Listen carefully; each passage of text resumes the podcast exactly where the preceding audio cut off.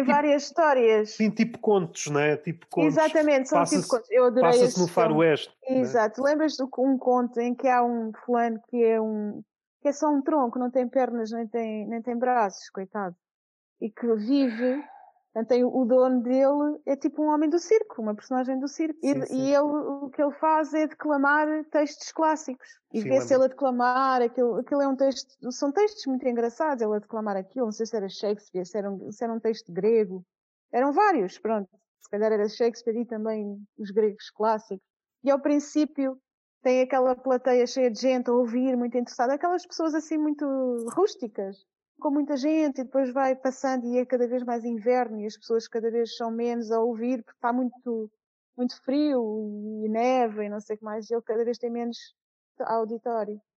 Até que o, lá o dono dele vê um fulano a fazer uns truques com uma galinha que adivinhava, uma galinha que adivinhava contas, aritmética, e acaba por trocá-lo pela galinha, ou, ou, compra a galinha e depois já não precisa dele. E depois acaba por. Opá, é horrível, o filme acaba muito mal. E depois no fim ele livra-se do, do, do, coitado do rapaz e depois a galinha era uma fraude. A galinha, aquilo era um truque. A galinha não adivinhava números nenhums. Tão mal, tão mal. Tem muito desse filme, por acaso está muito bem. Já não me lembro. Por acaso não foi esse o conto, falei daquele. Também não consigo aquilo deve ter um nome cada, cada noveleta dessas, mas era aquele em que um gajo revestia-se de panelas e, e, depois supostamente houve um que é o James Franco, se eu não me engano, que eu sei que esse entrava, sim. Era para ser enforcado uma vez, conseguiu pois fugir. Foi, depois, depois... depois conseguiu fugir e no fim. Epá, o filme está todo muito bom. Eu queria ver esse filme outra vez, por acaso. Vi há pouco tempo um, um que me desiludiu foi o, o Tenant do, do Chris Nolan. Já viste? Não. A ideia é haver a possibilidade de teres o tempo a andar de trás para a frente, em vez de ser de frente para trás, de, de, daqui para a frente, teres sim, sim. ao contrário, portanto, recuar, em vez de avançar, recuar. E é engraçado é que eu tive a, a, a, encontrei há pouco tempo os meus os meus apontamentos daquele livro do Jorge Luís Borges de História da Eternidade, em que ele diz isso, que ele diz que o tempo pode ser daqui para a frente, mas também pode recuar do futuro para cá. E eu acho que ele tirou essa ideia daí. Só que filmar isso é muito complicado. O movimento que, que as balas fazem no meio dos tiros e as explosões e não sei o que mais, não se percebe muito bem. E depois tens pessoas a lutarem uh, no tempo atual, como nós o conhecemos, e os outros que, que eles chamam os invertidos. E tu não consegues perceber nada daquilo que está a acontecer. É tão complicado, tão complicado, que o filme perde, perde muito com isso. É, Ficamos a saber que quando o tempo é invertido, ou seja, as pessoas estão a vir do futuro para o passado, os pulmões não aguentam. Então têm que pôr umas máscaras. E isso também ajuda a tu veres quem é que está a, a ir ao contrário, quem é que está a ir a, de, no tempo normal. Só que é, é muito confuso. Porquê é que os pulmões não aguentam? Porque o rim aguenta, o coração aguenta e os pulmões não aguentam o tempo invertido. Porquê? Há muita coisa que fica sem, sem explicação, porque não, não há tempo para explicar. E percebe-se muito, muito mal o filme. Pois não sei, poderia estar aqui a, a tecer teorias, mas Hás de ver, ao mesmo tempo é interessante, não é? Assim, assim, de repente, o que me lembra, o que é que os pulmões não aguentam? Não aguentam, assim, de repente, duas coisas que estão mais ou menos ligadas. A alturas. À medida que tu sobes ou pois, desces. Mas, mas isto não tem a ver com, com espaço, tem a ver com tempo. Será que é uma metáfora para a altura? Ah pá, não sei. Sinceramente não, não percebi muito bem. Não sei se aquilo foi de propósito para te dar um pretexto de uns terem máscara e outros não terem, para tu perceberes quem é que é invertido e quem não é? Não, não sei dizer. Um filme mais. Foi já no ano passado. O título em inglês, assim traduzido em português, é mais ou menos A Casa Construída por Jack, ou que é uma coisa assim desse género. É um filme sobre um psicopata, à primeira vista, não querendo contar muito, mas é um psicopata a fazer vítimas, é, e é por isso que é um psicopata. Depois há ali uma parte, mais ou menos a meio, aquilo funda ali duas coisas muito engraçadas e, e calhou bem, porque eu tinha, para já, A Divina Comédia é um livro que me diz muito. Depois foca muito no, numa parte do, do trabalho de Botticelli. Há ali, há ali uma guinada muito engraçada. Um, parece só um psicopata só a matar sem propósito. Não há propósito, pelo menos lido no, no dito mundo real. Mas há qualquer coisa, uma procura de qualquer coisa. Se quisermos, é a descida aos infernos, mas até onde é que isso nos leva? E, e é como se houvesse, ele fosse sempre descendo o inferno, mas o, o inferno vá terreno, mas há um, um, ponto de ruptura em que entra depois no, no outro mundo. É curioso esse filme, curioso esse filme. Está sempre à procura de uma construção perfeita, não querendo desvendar muito. Como é que se chama? Assim traduzido em português, Sim, às três pancadas, acho que é a casa que o Jack construiu, uma coisa assim desse género. E é com quem? É alguém conhecido? É pá, eu não consigo citar nomes porque nomes assim de atores são assim um bocadinho mau. Tem ao longo do filme várias cenas dignas de quadro, planos soberbos, até depois faz esse, essa brincadeira, sobretudo para aí no último quinto do filme, essa brincadeira com a Divina Comédia e com os quadros de Botticelli, se bem que é uma dupla brincadeira porque está a brincar com o Botticelli, sobretudo capturava a beleza e ali não, não é aquela beleza do Botticelli, é outra beleza. É uma beleza mais em carne viva. É uma beleza macabra. Ainda que, ainda que, não sei se o, o realizador saiba, mas grande parte da vida do Botticelli foi tentar ilustrar a Divina Comédia, parte obscura do, do Botticelli. Botticelli moveu-se na luz pelo menos assim às câncaras, era a parte conhecida e depois a parte escura do Botticelli era tentar, tentar interpretar a Divina Comédia de Dante, que era uma obra... Mas porquê é que tu dizes que era a parte escura? Ele não podia dizer? Porque era uma obra que lhe foi encomendada e nunca chegou a acabar devidamente. Levar-nos muito tempo a... É como é se fosse tempo. quase uma, uma Divina Comédia ilustrada. E há lá uhum. um, uma parte, eu não sei se é a ilustração relativa já à passagem do, para o paraíso, em que ele desenha lá muitos anjos e há um anjo, é preciso ir à lupa para ver, ele tem lá uma mensagem, um dos anjos que diz lá o nome dele, ou seja, ele queria ser salvo. Ah, o pois, próprio Botticelli. Quem é que não quer? Há uma pintura chamada O Mapa do Inferno. O nível de detalhe dessa obra é uma coisa absurda, uma coisa absurda. Comparas o que é que ele fez, não tem nada a ver. Há dois Botticellis. O Botticelli canónico, que é capturar a beleza, todas as formas e feitios, e depois esse lado que não tem nada a ver com aquilo que nós conhecemos dele. É engraçado, tem duas faces completamente que parece não se casam. No filme é engraçado porque estão a mostrar aquilo que nós conhecemos dele, a forma como ele vá pinta, como se fundissem as duas coisas. Não sei se foi não sei se foi programado, não sei se tinham esse lado ciente, mas gostei muito. Fiquei curiosa, quero ver esse filme também. Não sou muito desse. Não gosto assim de filmes de psicopatas e coisas desse género houve logo uma morte.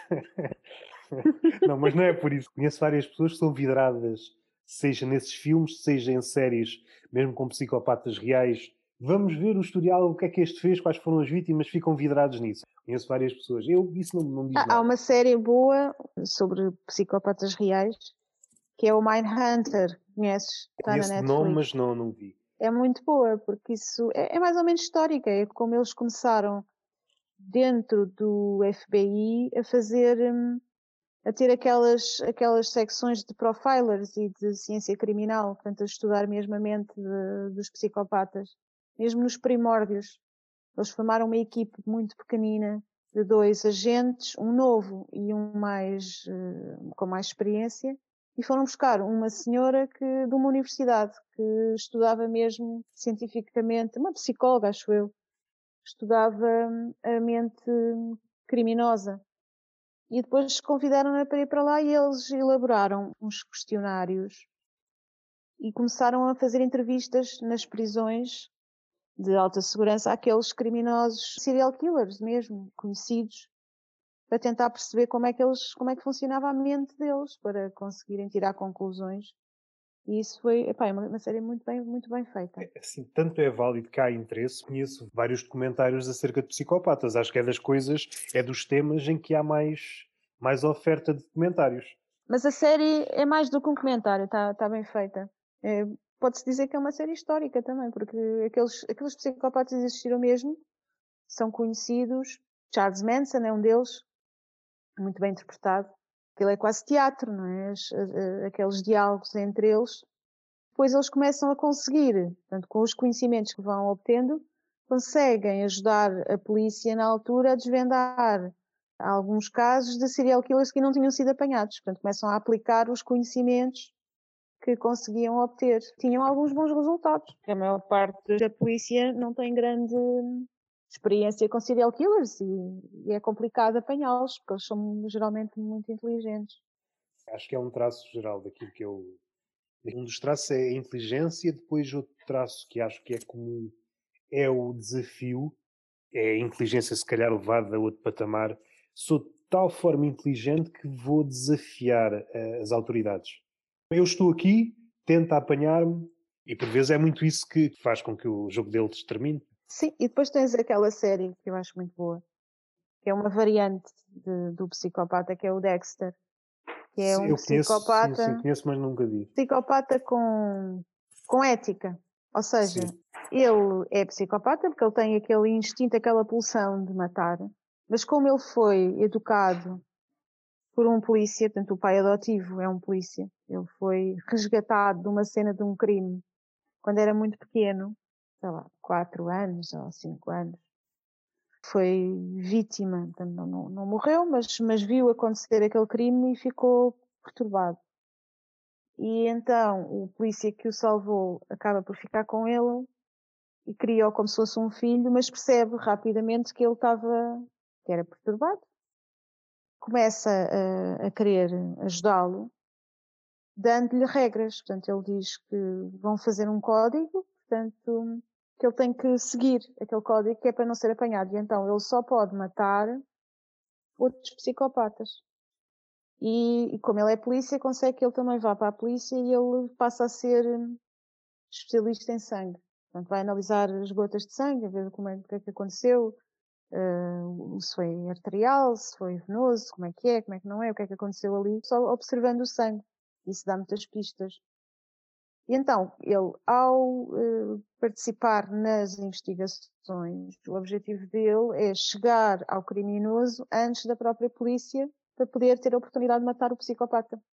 O engraçado é que aquilo é o, o protagonista é um psicopata. Os vilões de cada série são psicopatas muito piores que ele, porque matam tudo e mais alguma coisa, sem critério nenhum e é a luta para ver se ele consegue chegar ao psicopata antes da, da polícia. E geralmente conseguiu sempre. Como é que tu consegues pôr-te ao lado de um psicopata?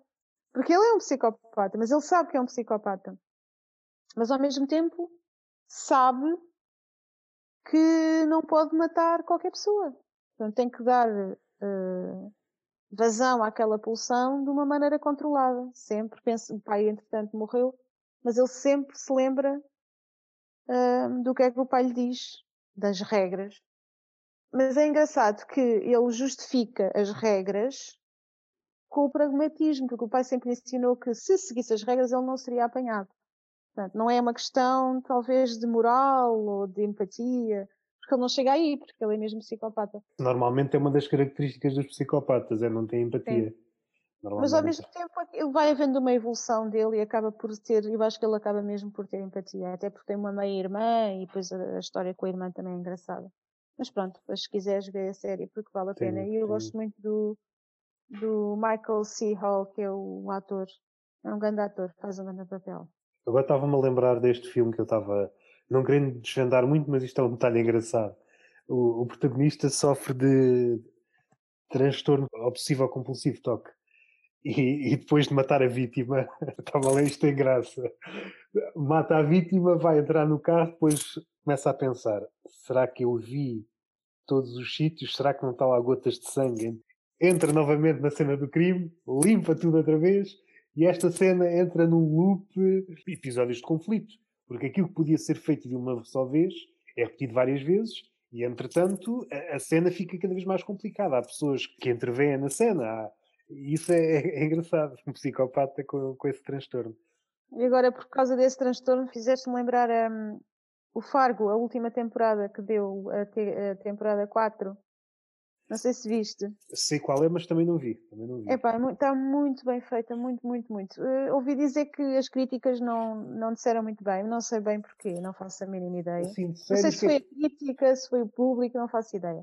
Aquilo é uma história de gangues, ou seja, estás a ver uma história que já foi contada mil e uma vezes das máfias e gangues sim, sim, de máfias, sim. mas está escrita, está feita de uma maneira tão original Pá, não sei, não sei explicar, acho que aqui estamos a, assistir quase a um clássico, daqui a uns tempos será um clássico sobre gangues.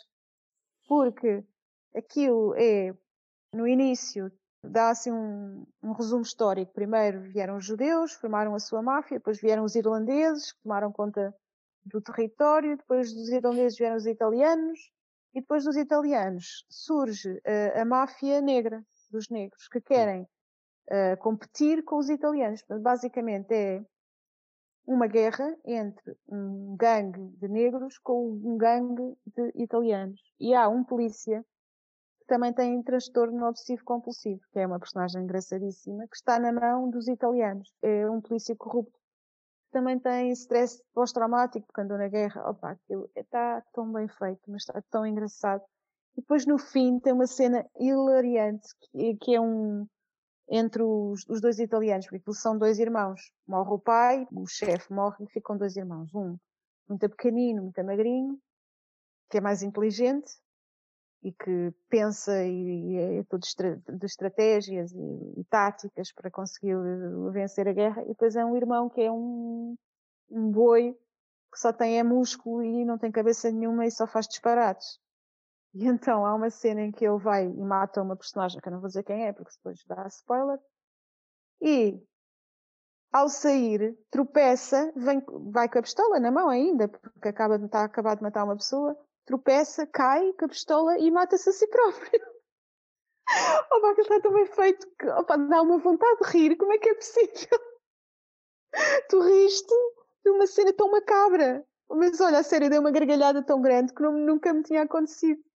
E depois, a partir desse incidente, de incidentes inesperados, que ninguém está à espera, depois desencadeia uma série de acontecimentos que Sim. desencadeiam o final da história. Muito engraçado.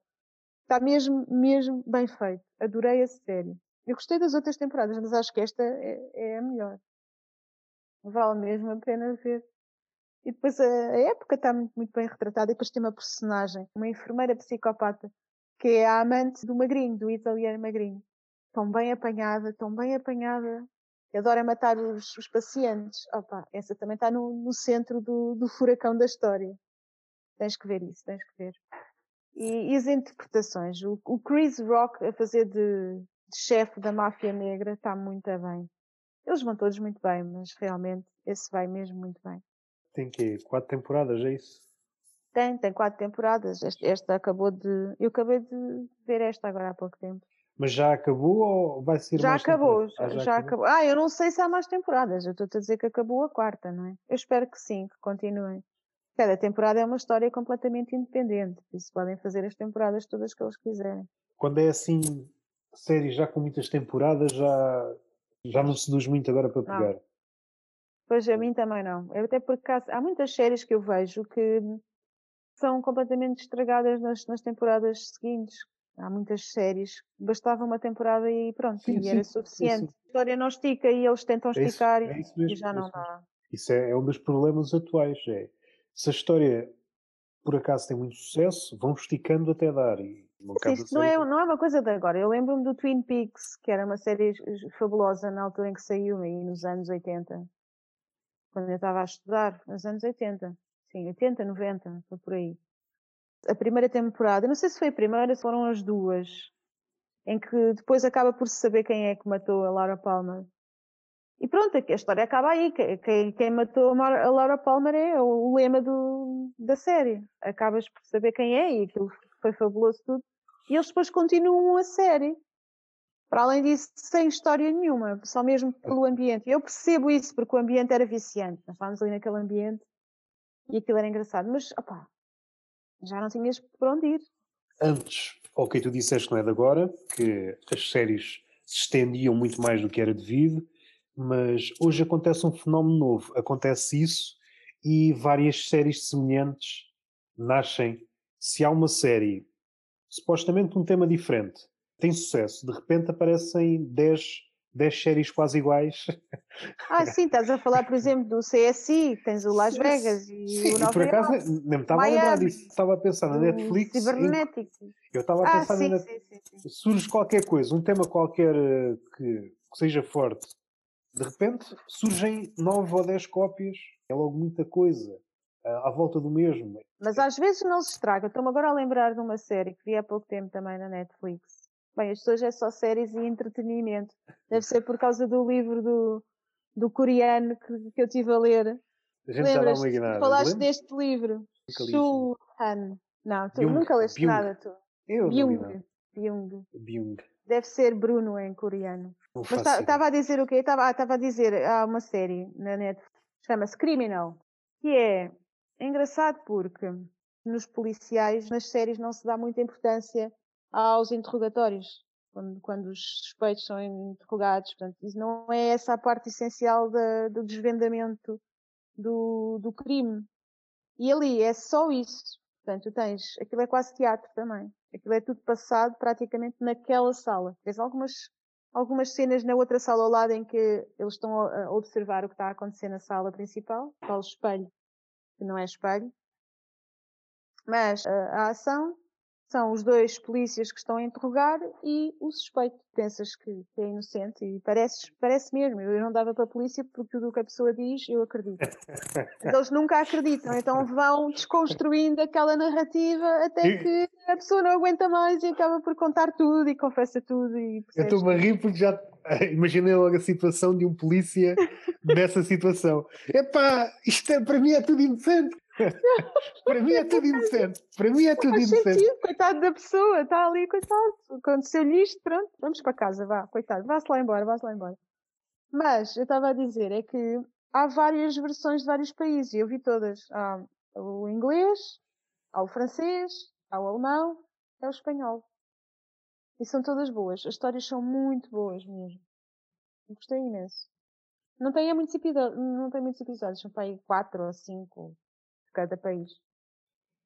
As últimas duas séries que eu gostei.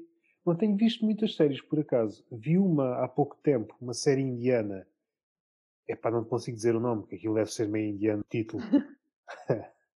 Ou, por acaso, acho que não. Acho que é uma sigla, mas não me vou conseguir lembrar. Mas digo-te a ideia. A ideia é de um gajo que se quer suicidar, mas não consegue. Deve ser uma comédia.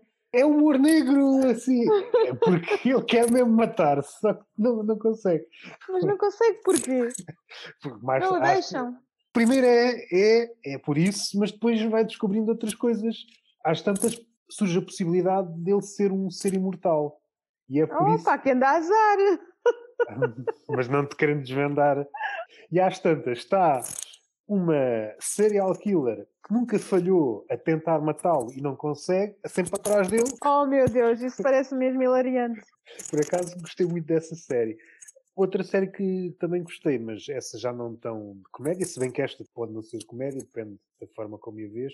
Salvo erro, chama-se Colapso. É francesa e é muito a abordar eh, vá, o mundo, o mundo que estamos a, estamos a viver, mas se isto descambasse, Ainda pior. ainda pior. Se bem que não estamos livres ainda disso. Não, não, não está. E, e a vários níveis, seja, seja uma questão de falta de recursos, o que é que isso conduziria, seja um desastre nuclear, o que é que isso conduziria, seja uma.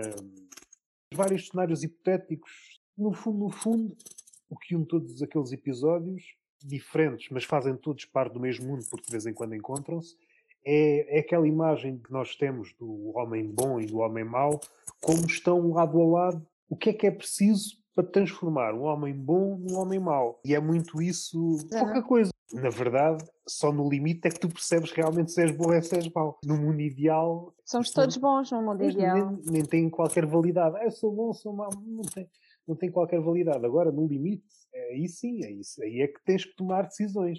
Foi de- das séries que mais me tocaram, daquelas séries que mexem mesmo com, com as tripas. Logo no segundo episódio, salvo erro, que é acerca de os combustíveis que estão a acabar. À volta de uma bomba de gasolina. E aquilo descamba de uma forma ficas mesmo angustiado a um nível. É na Netflix? Não sei se está, mas acho que não. É numa plataforma chamada Filmin. Filmes ah, já sei, já sei. É, é, um filme ou é uma série? É série, série. série. São para aí okay. oito episódios curtos, para aí 30. Foi das melhores séries que eu vi no ano passado. Aquilo que está a acontecer angustia-te, como é fácil uma turba, que aquilo está cheio de pessoas ávidas de querer comprar combustível, como é que supostas pessoas transformam animais num estalar de dedos. Foi uma força policial, ele também estava. Mas é, é realista, é muito realista, porque eu acho que no limite as pessoas facilmente resvalam para o animalesco.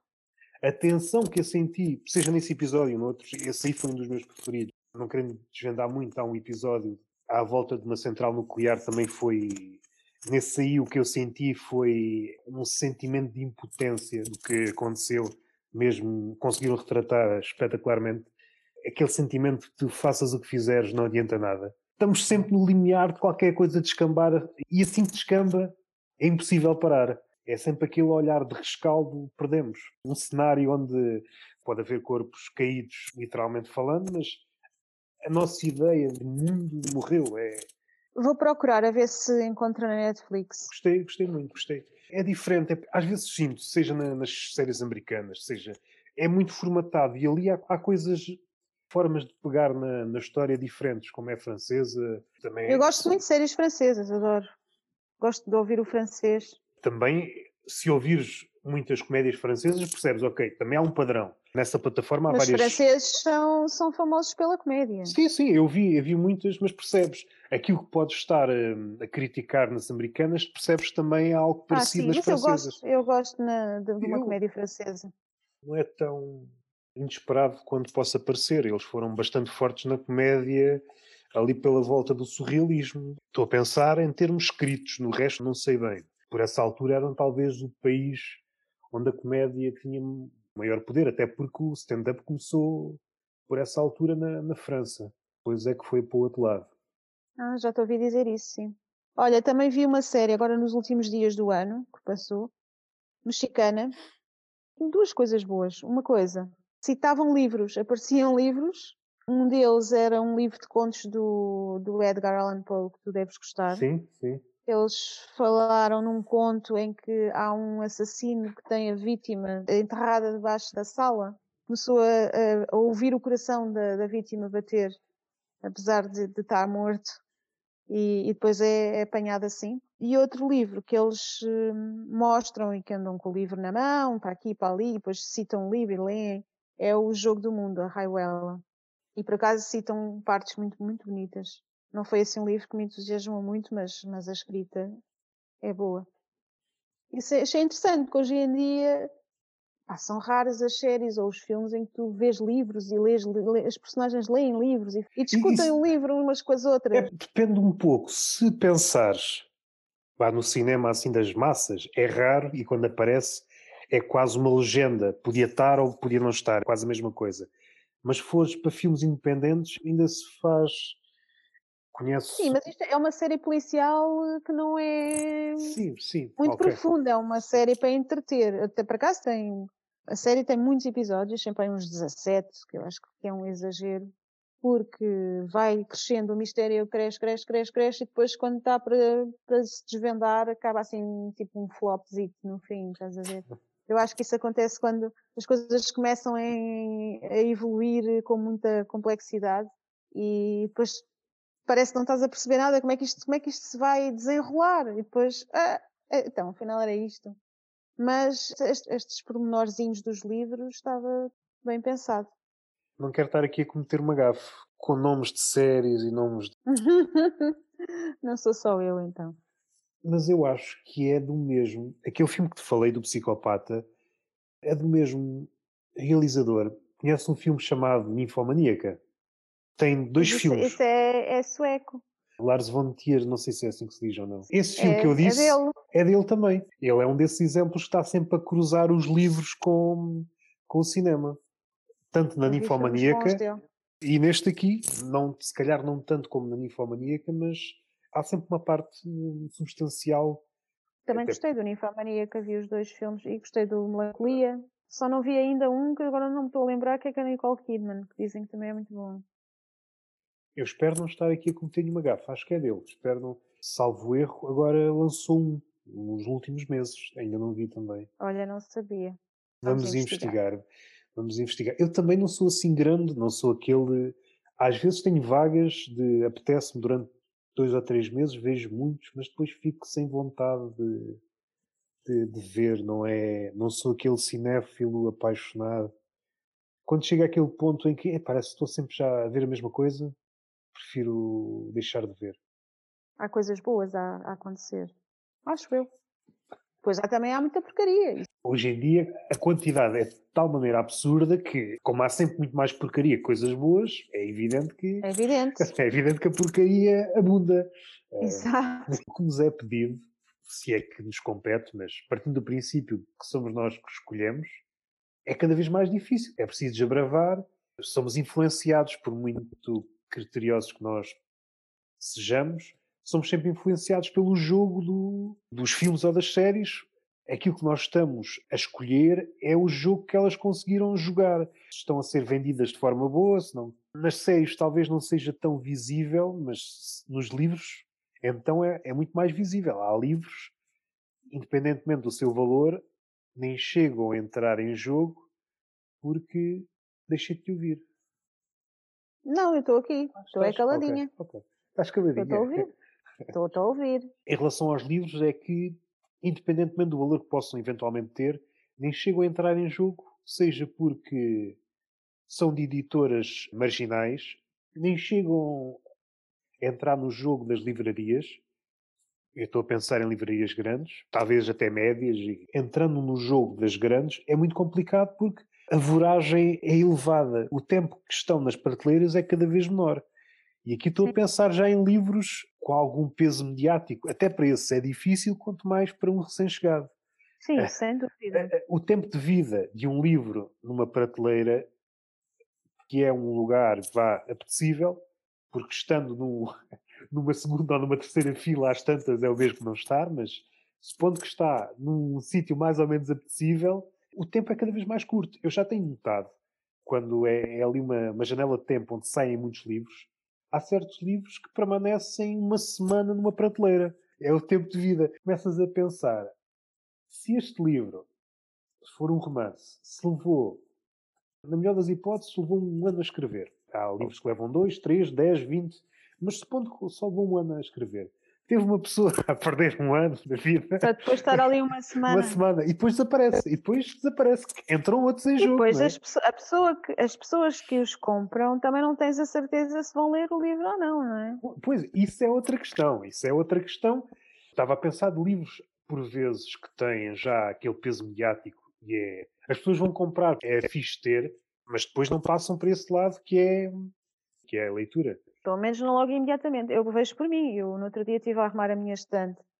E então fiz eh, uma seleção e pus tudo junto, os livros, todos juntos os livros que eu ainda não li. E fiz uma estante mais pequenina, com duas prateleiras cheias de livros que eu tenho para ler. Portanto, foram livros que eu comprei e ainda não li. Nunca li. Mas que quero ler. Não sei a quando. Mas isso aí já é um, um passo em direção ao paraíso. É, é, é, é, diferente de. Há pessoas que compram só por comprar. Há pessoas que compram que nem fazem intenções de ler, até porque nunca leem. É quase. Mas isso é que eu não percebo. Como é que se compra livros se não se lê? Eu não sei, em termos de porcentagem, não, não sei, nem sei se há forma de deferir. Há aquelas pessoas que, sobretudo agora que acabámos um ano e começámos outro, este ano é que vai sair, este ano é que eu vou começar a ler. E compram logo. Aproveitaram as promoções Achas? de Natal. Conheço algumas. Resoluções de, de, novo ano. Vou ler um livro. Bem, e compram logo 10 ou 20 livros. Pegam no primeiro e morrem ali. Morrem ali. E pensam, ah, isto não é para mim. A jornada, a jornada de leitura termina com meia dúzia de folhas de um livro, os outros 19 não chegam a ser tocados, aquilo não é concluído. Para leres um livro, depende do livro, mas para leres um livro leves muito mais tempo do que para ver uma série, não é? Tu, uma série, às vezes, quatro ou cinco episódios, vezes em três dias ou quatro. Eu acho que não é uma questão de tempo. Há livros de todo o tamanho. Há livros de 100 páginas. Vou agora a começar este. Qual é o livro que eu não consigo ver? Sei hoje, estou na página 17, que sou um bocadinho ainda, que é o Dr. Givago, sim, sim, do Boris Pasternak. Este tem, deixa cá ver quantas páginas é que isto tem, isto é um calhamaço. 625. 630, 630 páginas. Eu vou estar um mês com este livro. Aquelas séries, por exemplo, de 5 temporadas. Se calhar, se calhar não chega a estar um mês. Cheira-me que não vou demorar um mês a ler este livro. Para já porque é um livro que se lê. Levas um mês porque vais intermeando essa leitura com outras coisas. Sim, claro, é. obviamente. Se visses... inclusive, inclusive posso, posso intermear com outro livro ou outro, com algum livro de poesia ou, ou mais. Se lesses esse livro com o ritmo que vês uma série, normalmente então esse livro seria devorado muito, muito rápido. Sim, é verdade. Mas eu chego ao fim do dia, também chego ao fim do dia e a minha capacidade para ler não é a mesma uh, que tenho para ver a série, porque não é preciso tanta atenção, não é? Uma pessoa está, está com a cabeça cansada e o livro requer uma concentração diferente. Eu compreendo isso, mas não compreendo é quando algumas pessoas se refugiam naquele argumento não tenho tempo para ler, que a minha vida é muito ocupada. Ah, isso eu também não acredito. A minha vida é ocupada e eu tenho tempo para ler. E, e de seguida papam uma temporada. Ninguém está a dizer para ler um livro por dia. Cada um ao vosso ritmo. Mas agora não Sim. venham com a, com a história não, não. de não ter tempo. Há sempre, há sempre tempo, nem que seja meia hora por dia. Sim, sim, às vezes basta isso. Pois cada um lê ao seu ritmo e, e cada livro é um livro. Há livros que se consegue ler muito mais rápido, outros, sim, outros levam sim. muito mais tempo. seja pela complexidade do livro, seja pelo estilo de, de escrita. Podes apanhar um estilo de escrita que não estás habituado, então tens que andar sempre para trás e para a frente, epá, varia muito. Se é um, Pá, eu, é um eu este livro, eu, eu, acho que este livro se lê com relativa facilidade. É um livro, já comecei a ler, já percebi a escrita. Há toda a gente minimamente habituada a ler, consegue ler. Eu tive a ler o Ulisses, do James Joyce, que é um livro mais difícil de ler. Não é assim tão fácil e demorei mais tempo. Demorei, ah, dois, tive dois meses com o livro há várias variantes. Depende do, depende da densidade, depende do tipo de escrita, depende do, se estás a fazer apontamentos ou não, depende, depende de muita coisa. Seja como for. É, acho que é uma, uma experiência, acho que é uma experiência, não querendo pôr hum, as séries e os filmes como inimigos dos livros, eu acho que é uma experiência diferente, revela outro tipo de compromisso, abdicar dela é perder alguma coisa de. Ah, sim.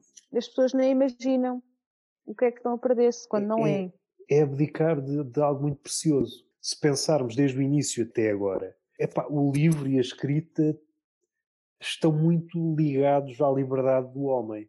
Sempre que há liberdade, os livros estão lá e sempre que não há, os livros não estão lá. Sem dúvida. Por isso, estarmos a abdicar deles é sempre é sempre assim um bocadinho arrepiante. Sempre um bocadinho arrepiante. Pois também a, maneira como os livros uh, são permitidos ou não é um barómetro também dessa liberdade, não é? O livro Ulisses foi, teve muitos problemas para ser editado. Aquilo foi uma saga para conseguirem editar o livro. Começou por ser editado em França.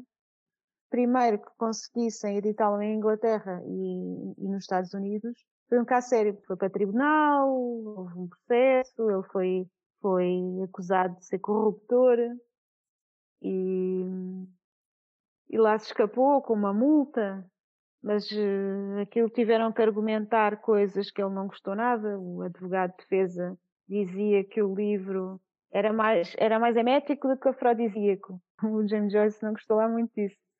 Mas pensando bem, por acaso o livro, o livro é, está cheio de sexo do, do início ao fim.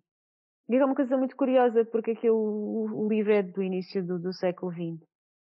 E ainda Freud acho que não tinha, não tinha mesmo ainda editado as suas, a sua obra sobre a sexualidade e os recalcamentos e tudo aquilo. E eu acho que aquilo ali é muito freudiano, o livro é muito freudiano, porque eles estão sempre todos recalcados a pensar em sexo e é tudo muito proibido e é tudo muito a sociedade a ver o sexo como uma coisa muito sórdida. percebo que é um livro difícil porque ele é como se fosse, pusesse um espelho à frente da sociedade e mostra o que é que a sociedade é. Dissesse, olha, vejam lá como vocês são. A cambada de pseudo-moralistas que não querem, não querem, mas estão sempre a pensar em sexo e é tudo um bocado sórdido. E as pessoas não gostaram. É pouco afrodisíaco, de facto. Porque aquilo é, demonstrar, é, está demonstrado de uma maneira um bocado grotesca, um bocado sórdida. Mas eu gostei muito do livro. O livro está muito, muito bem escrito. Realmente é ali uma pedrada no charco e um exercício de liberdade que ele não tinha, mas que soube ter. Soube exigir para si próprio. Essa questão é engraçada porque estamos sempre a viver a mesma coisa. Aquilo que estava a pensar, recuando muito, quase, quase ao início, aos inícios da, da comédia com Aristófanes, um, ele gozou ali uma, uns tempos de que podia fazer quase tudo. Aproveitou ali uma janela. O antes era, era um regime muito fechado, o depois também foi. Viveu ali um regime onde, onde pôde dar largas, dar largas à comédia e é por isso que não existiu nenhum tão bom antes dele nem depois dele ali na, na Grécia Antiga. E é muito engraçada essa questão de, de querer regular o que se diz ou o que se faz. E, embora na época essas pessoas que fazem, que seguem vá, as normas, podem ser bem vistas, mas volvidos uns anos, essas pessoas são rapidamente esquecidas. Há um exemplo, epá, agora não me vou lembrar do nome do, do comediante, mas foi depois de Aristófanes, acho que é Menandro, se eu não me engano. Seguiu aquilo que nós podíamos chamar hoje politicamente correto e hum, as peças dele foram sendo lapidadas, lapidadas, lapidadas uh, para agradar uh, à opinião. E ia lapidando, e a turba ia-se mostrando cada vez mais ofendida. E ele ia lapidando, lapidando, lapidando. uh, ele, ele, de facto, chegou a qualquer é coisa. Ou seja, usou ali de umas décadas que talvez tenha sido o maior comediante do mundo. Mas hoje ninguém se lembra dele. Tem que haver sempre Mas ali... eu percebo, tens que picar, picar, picar a malta, não é? Tem Porque senão ter, ninguém se lembra. Tem que ter sempre um inimigo. Aqui era referente, para citar aqui a. Não vou lembrar do nome, mas aquele livro que nós já falámos, que é O Infinito no Junco, a respeito da comédia, falava a autora. A comédia tem que ter sempre um inimigo. Eu acho que isso até pode ser largado para a escrita e para a arte. Pode estar mais clandestino ou mais às cancras. Se não tiver um inimigo, se não fizer mal a ninguém, pode ser muito bem recebido na altura, mas vai ser logo esquecido. Não foi fundo o suficiente. Tem que, a seta tem que entrar, tem que entrar na não carne. Não pôs o dedo na ferida, exatamente, não, não pôs o dedo na ferida. Mas é engraçado que quem elogiou o James Joyce na altura o comparou com o Rabelais. Curioso, porque eu, estava, eu tinha lido o Pantagruel logo ali de seguida e realmente vejo cá ali semelhanças na maneira como, como desmascaram o homem desmascaram e, e põem o rabo ao leu. É, é, mostrar o rabo à, à, pessoa, à pessoa humana, como se costuma dizer. E, e as pessoas não gostavam, não gostaram nada. E o Rabelais, coitado, também foi perseguido e, e escapou. Não sei, não sei se escapou, porque dizem que ele chegou a ser preso e depois morreu. Dois anos depois, não se sabe muito bem como, mas suspeita-se que de sequelas de daquilo que lhe fizeram na prisão, nas torturas que lhe fizeram. Problemas de saúde com que ele ficou.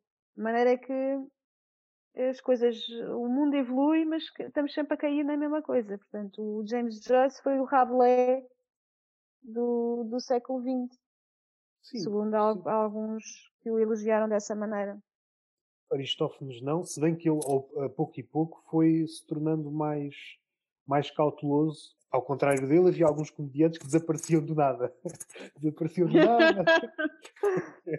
Aí Sim, eu... houve outros, outros contemporâneos do, do Rabelais que, e amigos dele que morreram mesmo, portanto foram perseguidos pela Inquisição. Teve esse, esse destino que ninguém sabe muito bem o que é.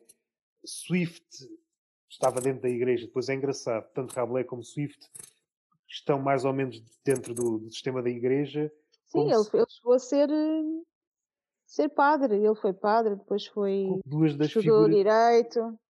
Duas das figuras mais, mais representativas em termos de oposição. É engraçado como a oposição nasceu de dentro, tanto em Swift como em Rabelais, ah, foram, foram de dentro. O Rabelais, esse humor desgovernado, eh, uhum. uh, Swift, o pai do humor negro. Não estou aqui a, a, conseguir chegar ao, ao final da, da, biografia de Swift. Assim, de repente, lembro-me que lhe valeu, ele, não sei se estava a concorrer para bispo, e depois, não, não foi por causa de. Foi escrevendo, mas não sei se valeu ao longo da vida. Também teve alguns problemas. Mas é curioso pensar, quando pensamos em pessoas da igreja, pensamos em certo tipo de pessoas. Olhando mas não, na igreja houve muita gente olhando esses dois... com cabecinha. Olhando para esses dois exemplos, que são exemplos, acho que são capitais, tanto o Swift, as viagens de Gulliver, os outros livros que escreveu, Rabelais, pensaram pela sua cabeça. Pensaram. Pensaram, sim, senhor. E a partir do momento que tu pensas pela tua cabeça. Estás tramado. E é aqui que encontramos o fio condutor. A partir do momento que tu pensas pela tua cabeça, e se isso, em princípio, vai contra a norma, normalmente é o que é, porque pensas pela tua cabeça. Uh, a norma normalmente uh, já tem o, o, seu, a sua narrativa feita, não, não está de acordo contigo, vais ter problemas. Os problemas é que podem ser cada vez mais subtis, não é necessário ser tão tão gratuito ou tão visível como era antigamente. Perseguições. O veneno vai-se adicionando de gota a gota e tu nem percebes. Isso estás a falar de, de, de agora é porque lembras quando eu falei contigo sobre o, o Rabelais? Eu me lembrei do José Vilhena. Sim, sim, sim. Não há muito é... tempo aqui em Portugal sim, sim. também. Tens o tipo de humor assim muito parecido, muito brejeiro, muito desbocado e foi perseguido, ele foi preso também. Eu andei a pesquisar e vi, um, há vídeos no YouTube em que ele explica o que é que lhe aconteceu. Foi apanhado pela PIB, depois não lhe aconteceu nada de muito grave lá dentro, porque ele não estava ligado a nenhum partido. Portanto, ele era preso por, por ser obsceno e por causa das obras, e prendiam-lhe as obras e tal, e ele ia para lá. Ficava cheio de medo, acho que a primeira vez ficou cheio de medo, depois das outras já não teve tanto medo porque já tinha percebido o que, o que eles queriam. E ele explica isso. Então, quando eles apanhavam alguém, queriam que, que essa pessoa desse outros nomes. Não tinha nomes nenhums para dar, portanto, não, não havia interesse nenhum em torturá-lo, portanto, ele não foi torturado. Olha, está eh, a dizer que tem a internet instável, mas agora estou a ouvir bem.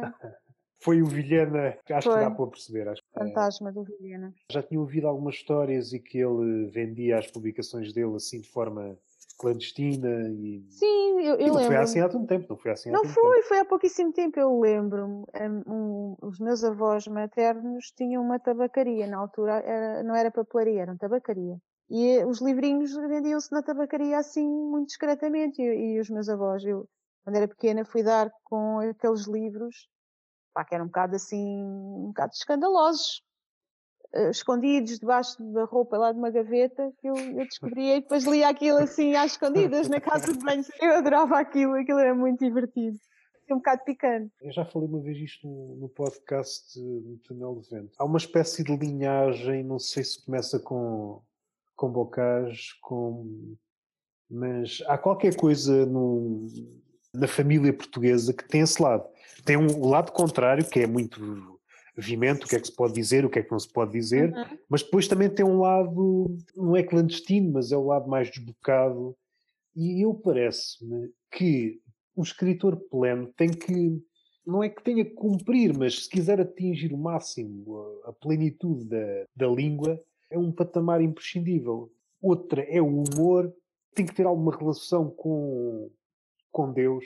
E aqui pode ser ateu, mas a forma como ele tem que abordar o tema, não é? Tem que abordar o tema de uma forma quase corpo a corpo. Tem que ir lá dizer qualquer coisa, não é fazer uhum. conta que não existe. Estava aqui a pensar, não vou lembrar, até porque o nome é esquisito, de um filósofo alemão, fala muito nisso, tentando traçar aqui uma imagem assim rápida. Cada uma destas coisas fosse dando altura ao homem. Sem isto, ele parece que vai, vai se encolhendo.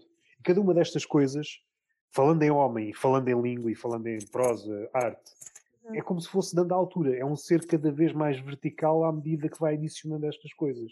Eu concordo contigo. Um escritor sem humor parece que falta ali qualquer coisa. Não quer dizer que transborde o humor por todo lado. Mas pode ter, pode não ter, depois é consoante aquilo que, o, que agrade ao escritor. Não tendo, parece-me perde. Não falando de sexo, também parece que me perde, que perde um pouco. Não falando de Deus, ou pelo menos essa, essa questão. Pois, e tirando isso tudo, vai falar de quê? às tantas, vê-se muito no, nos poetas contemporâneos. Parece que chegámos a um ponto em que já não há nada para falar e arrastam-se nos versos. É quase como alguém que olha para uma montra já desencantado, uma montra de velharias, coisas empoeiradas, e está só a dizer: olha, ali está uma coisa, ali está outra, ali está outra. Só falam do aqui, do aqui e do agora, das Sim, do, do aqui e do agora, daqui do agora. Como é que ele chama? O Byung Chul o entretenimento, não é? O aqui e agora, e não, não vou mais além. E isso na, na, poesia parece um tiro no pé, porque a poesia nunca foi, ou pelo menos grande parte dela, nunca foi o aqui e o agora, que é. Toda a arte é, mas acho que a ah, poesia. Ah, sim, há uma fase em que passa a ser, o aqui e agora também entra. Pá, mas eh, pode não ser só isso, não é? Se calhar não, não, não, não tem que ser só isso. É mais uma coisa de resistência. Tu não estás a resistir a nada se só estiveres a pensar no aqui e no agora. Estás a deixar-te levar. Uh, Sim, mas cada... se calhar estás a resistir ao aqui e ao agora. Por isso ele tem que entrar. Não sei, se calhar estamos a falar aqui de formas diferentes da mesma coisa eu compreendo que tem que haver uma relação com o aqui e o agora. Não, é? não, não podes fazer uhum. de conta que o presente não existe Exato. e agora eu vou falar de coisas de há 10 séculos, que isto não me interessa. Tem que haver uma, uma, relação, mas também não podes fazer o contrário, que é fazer de conta que o passado não existe. Sim, isso tens toda a eh, razão, concordo. É, também é uma coisa.